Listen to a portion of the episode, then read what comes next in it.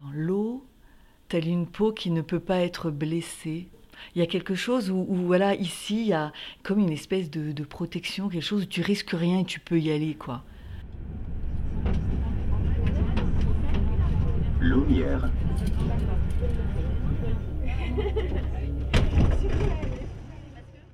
Donc en fait, moi quand je suis arrivée ici, euh, la première, immédiatement, euh, je me suis sentie euh, tout de suite bien. Et euh, donc je, je, cherchais un atelier euh, pour travailler. Et euh, voilà, j'ai su ça comme ça de bouche à oreille. Donc je suis arrivée, j'ai visité cet endroit. Enfin, je suis rentrée, je me suis mis immédiatement à la fenêtre et j'ai vu l'eau, donc le, le, canal de l'Ourcq. Non, je crois que c'est encore le canal Saint-Martin, cet endroit. Je sais plus et qui vient, qui est vraiment au ras du bâtiment directement. Donc moi, je suis au deuxième étage, mais c'est voilà, il y a une proximité immédiate de l'eau et moi, j'ai tout de suite adoré. Je me suis dit cet endroit, euh, je, m'y sentirais bien, quoi. C'était vraiment immédiat.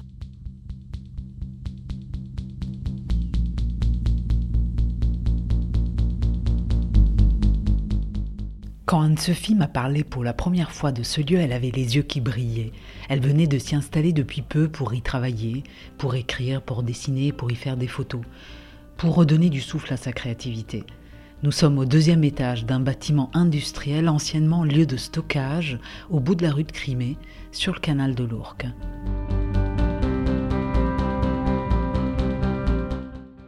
J'ai tout de suite pensé à un truc un peu invraisemblable, mais euh, euh, voilà, ça m'avait pensé au canal, au grand canal euh, de Venise, un, endroit que j'ai découvert quand j'avais 16 ans et qui m'a tout le temps, où j'ai toujours eu envie d'y revenir. Je crois que j'y suis revenue à peu près tous les ans depuis. Et, et, cette proximité de l'eau, voilà, quelque chose de très rassurant, de très c'est un peu un, passage, quelque chose de, qui, signe en fait le, monde du dehors et le monde du dedans. Quoi. Il y a cette espèce d'entre-deux. Ce que je trouve incroyable dans, cet endroit, c'est qu'il y a, il cet extérieur, donc ces bâtiments très massifs, euh, gros, solides, voilà, ces gros bâtiments industriels du 19e. Donc ces espèces de, d'apparence extérieure comme ça, très, euh, voilà, c'est de la grosse architecture. Et et quand on est à l'intérieur, enfin moi ce que je vis à l'intérieur dans cet atelier, c'est ça n'a absolument rien à voir. Pour moi, euh, il n'est pas du tout question euh, d'habiter un.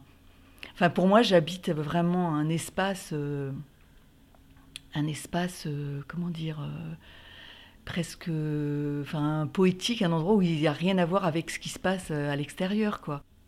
Pour, pour moi, l'extérieur, c'est un endroit où on est là à, penser en permanence, à, à être sans arrêt dans les raisonnements, dans une espèce de, logique sociale ou enfin même de fiction. On, doit coller à une espèce de fiction euh, sociale.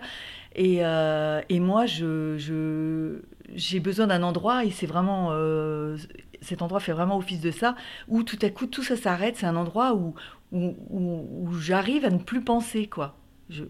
Voilà. Et je suis dans quelque chose de beaucoup plus physique. voilà, où je peux être avec mes émotions, euh, tout un tas de, choses. Euh.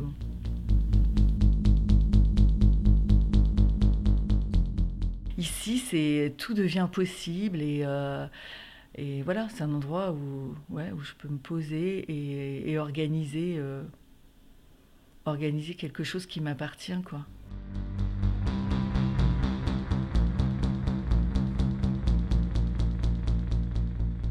Je m'apparente euh, à, quelqu'un qui, qui, qui, crée, euh, qui crée des choses. Quoi. Je, C'est-à-dire que voilà, j'ai fait des films jusqu'à maintenant euh, plutôt non narratifs et j'ai beaucoup écrit pour voilà pour j'ai écrit pour faire un scénario de fiction et euh, je me suis sentie, au bout du compte, euh, à plus, à plus m'y retrouver dans ce que je voulais faire, etc., après des années d'écriture.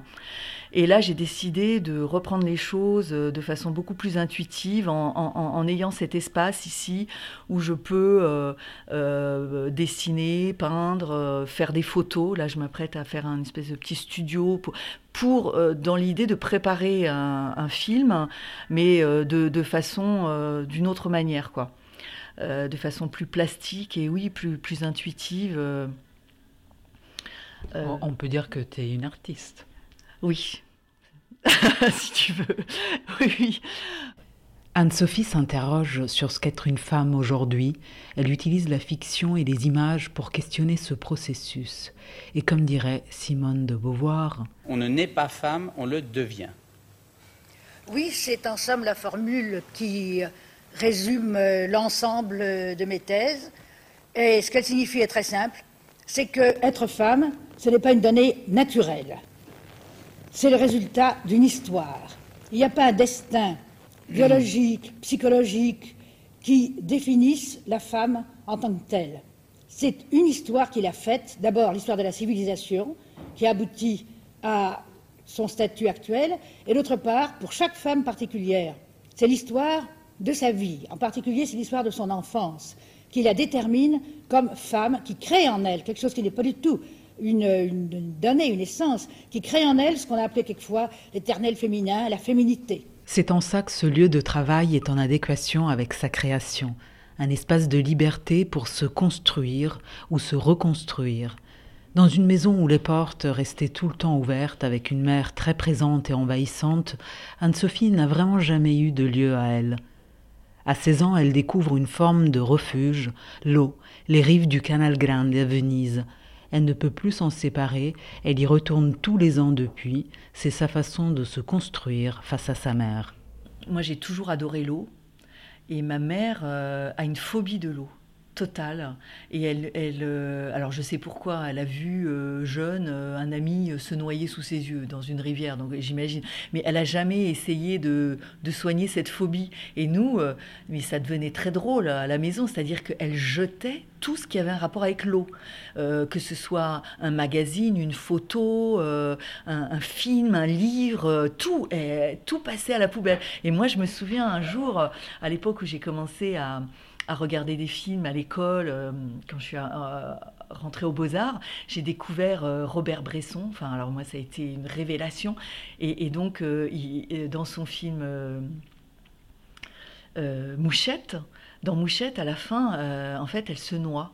Elle se jette à l'eau et, elle se noie. Et, et j'avais jamais compris pourquoi ce film avait disparu. Et voilà, elle me l'a avoué récemment d'avoir jeté Mouchette.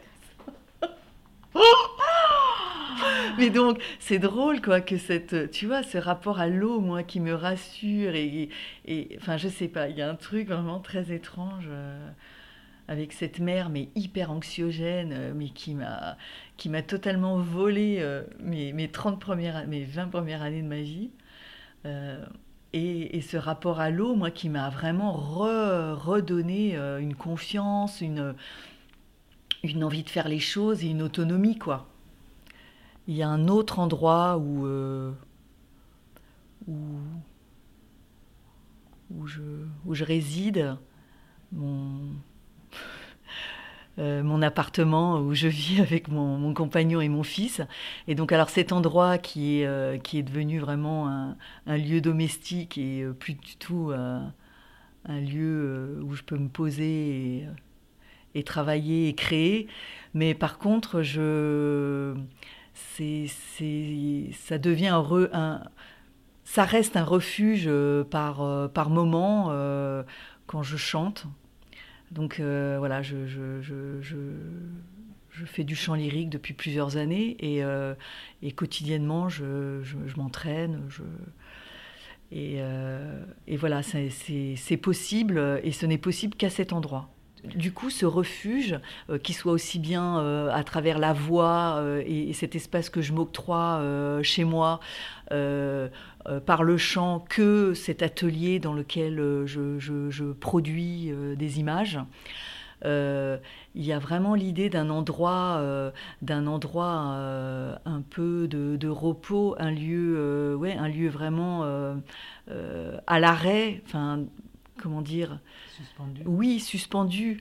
Et, euh, moi, je, enfin vraiment un, lieu de rêverie, quoi. Moi, j'aime beaucoup ça. Enfin, voilà, ça, c'est vraiment un truc. Euh, un, lieu de rêverie, c'est-à-dire que moi, je, je, je, me sens un peu comme un, comme un enfant, enfin, tu vois, comme souvent, enfin, moi j'ai des souvenirs d'enfants comme ça, où tu peux passer un après-midi caché sous un escalier à imaginer refaire le monde à travers la fissure d'une latte de bois, tu vois, un truc. Et, pour moi, voilà, c'est vraiment ce genre d'endroit, de situations qui sont stimulantes et dynamisantes pour l'imaginaire. Et, et, voilà, et, c'est vraiment à cet endroit-là, moi, pour moi, que je, vois euh, euh, la, création et l'idée de, de, me, prolonger, quoi, de trouver une, façon de m'inscrire dans le monde. Et pas. Enfin, alors après, voilà. Euh, c'est, on, dit que la marche, il y a beaucoup de gens qui marchent et voilà, ça, ça enclenche la pensée et tout ça. Moi, moi, je me situe totalement dans un truc, euh, voilà, moi je suis plutôt le, voyageur immobile, quoi. Et euh, plus, plus je suis à l'arrêt, plus je suis confiné, plus je me. J'ai l'impression d'avoir mon esprit qui se dynamise et qui part dans un truc euh, d'une vivacité folle.